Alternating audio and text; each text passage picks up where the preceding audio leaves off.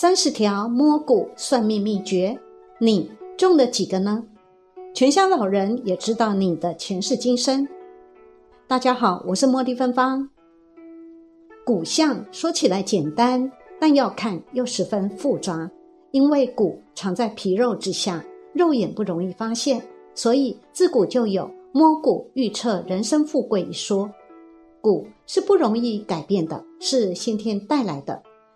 但虽如此，若是中了荣华富贵，恭喜你前世积德好人家；若是中了贫贱低下，也不要灰心丧志，在有生之年修身养性，积善行德，一定可以由劣转佳。因为命运是可以改变的。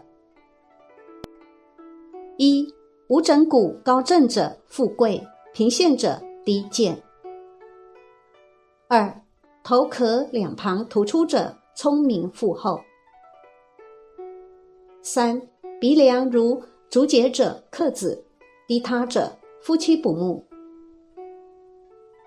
四颧骨高者主掌权，女主克夫；平塌者无主宰。五合颈骨斜出者刻薄无情。六喉骨圆而小者。百岁安闲，兼而大者一生劳碌。七耳骨空洞者聪明，活动者狂傲。八头骨连胸，肋骨平坦而不凸凹者一生安乐。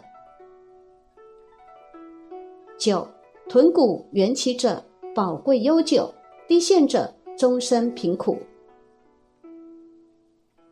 十指骨纤长者聪明，粗短者愚钝。十一臂骨粗者力强，细者力弱。十二脚骨薄者劳碌，厚者安逸。十三腮骨横长者忘恩负义。十四眉骨突出者。警惕性高，不信任别人。十五，额头塌陷者性子急，一生多苦。十六，两腮无骨者性格多变，可以同享福，不能共患难。十七，鼻骨横长者胆子大，性格暴。十八。牙骨突出者富有攻击力。十九，下颚骨细长者性子多疑而感觉敏锐。二十，下巴骨短者做事急躁，平生积蓄少。二一，眼眶子凹陷者眼里重利益与权势，亲情薄。二二，腮骨阔，吃苦不灰心，抱负心强，俗称反骨。牙骨凹陷者一生多贵，胸骨突出者一生辛劳，耳骨突出者做事慢性子，善于思考。二六，鼻梁露骨者性格挑剔，一生多贫。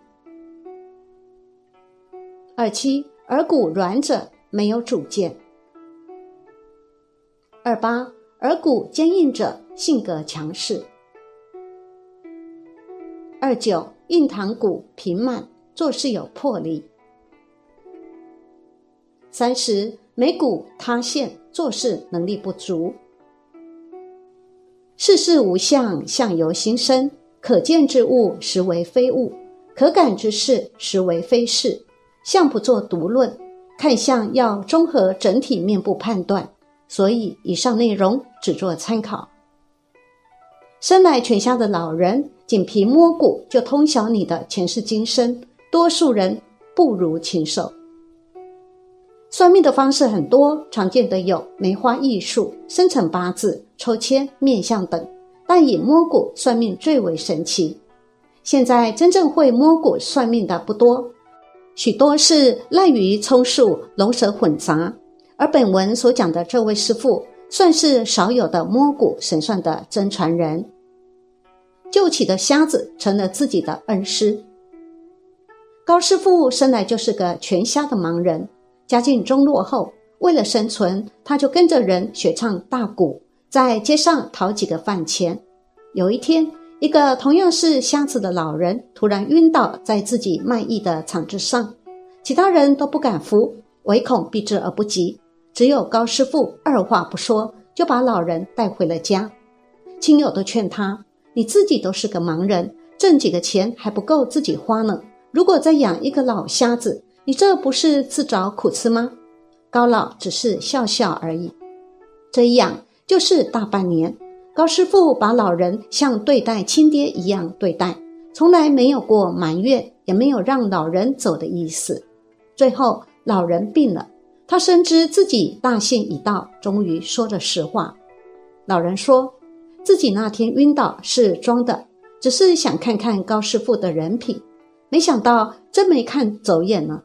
他说自己是摸骨神算的传人，试探你的目的正是为了找接班人，不能让这个绝技失传。此时老人正是为高师傅摸了骨，再次证实高师傅是自己要找的人，于是将一生的记忆和一生的经验毫无保留地传给了高师傅。一句话救了三个人。老人叮咛：“我们研究骨相只是预测吉凶，而吉凶的改变，实际还是回到个人自己身上。我们用此术来磨生，还要用此术来教化人。人活着一辈子能干几件好事，能叫受恩的人，在你死后还能记得你的名字，比啥都重要。”得到老人的真传之后，高师傅开始四处云游。他谨记师父老人的教诲，劝人向善，做了不少善事。有一次，有一个大汉来找他算命，来人一进屋没有说话，而是心神不宁，来来回回的在屋里走了好几圈。高师傅先开了口问：“客人是有什么事情犹豫不决吗？”大汉吃了一惊，稍作迟疑，说道：“不瞒先生，我真有一件烦恼事。”一时无法决断，请先生帮我。高师傅把手往大汉后脑勺一搭，从头骨一路摸到头顶，再下来摸到额头，然后捏了捏手指，就松了手。客人要做的这件事事关两条人命，我劝你还是忍气吞声，就此作罢，以免再受牢狱之灾。大汉顿时愣住了，原来他是一个刚从牢里出来的人。出狱就得知自己的妻子已经跟别人好了，一时气不过，打算杀了这两个人，只是一时拿不定主意，就闯进了高师傅算命的摊子。师傅常说，一个人的命数从出生那一刻就定了，一摸头骨，前世今生就了然于心了。人身体的其他骨头会变，但头骨不会变，所以要从头骨摸起。但人的命运并不是只受先天决定，个人后天的选择也可以改变命运的。所以要弃恶扬善，多做好事。我的福气在庙里。高师傅曾经说：“我在俗世不会有什么作为，只有出了家才会生福慧。”说也奇怪，我大半生做过商人，教过书，还当过公务员，都是不了了之。自己干得不开心，别人也难有好脸色。但自从出家之后，遇到了很多贵人，好几个高人都愿意提携我。虽然并没有完全按照师父老人所说的进寺庙当和尚，但我做道士还是很有缘分的。高师傅摸骨，并不是一般人想象的，所有的骨头一节一节仔细的都摸到，而是捡紧要的几个，例如头骨、颈椎、四肢。摸全身那叫全相，但到了他这个境界，根本不用每根骨头都面面俱到，有时候甚至只要一搭手就全知道了。一摸一个不是人。高师傅一生摸人无数，阳春白雪下里巴人，高官显贵乞丐农民，开始时他是来者不拒的。曾有一个上海来的名人，来的时候故意隐藏自己的身份，穿着言行都很低调。按照师傅的规矩，先讲价钱。这一次，高师傅竟然一碰面就要了最高价二十块。来人掩饰说自己只是一个普通人，这个要价出不起。师傅只是笑着说：“我知道你出身显贵，来，我看一看。”摸了摸手之后，就更肯定地说：“你一生名利双收，很有影响力，也很有女人缘。你有很多女人，只是得了这一种病。你此行正是为此而来。我现在就可以告诉你，你的病虽然不是什么好病，但没有大碍。”这位名人被吓得魂不附体，乖乖掏了钱，然后。再给自己的小情人算算，师傅刚一搭手就说：“这位小姐，我不敢多要，一块钱就好。”原来这个女人是一个邻人，在上海的酒馆唱戏的。到了晚年，高师傅一天规定只摸三个人，问他为什么，他叹了口气说：“现在的社会太乱了，一摸一个不是人，一摸一个不是人，这让老人家。”心寒呐。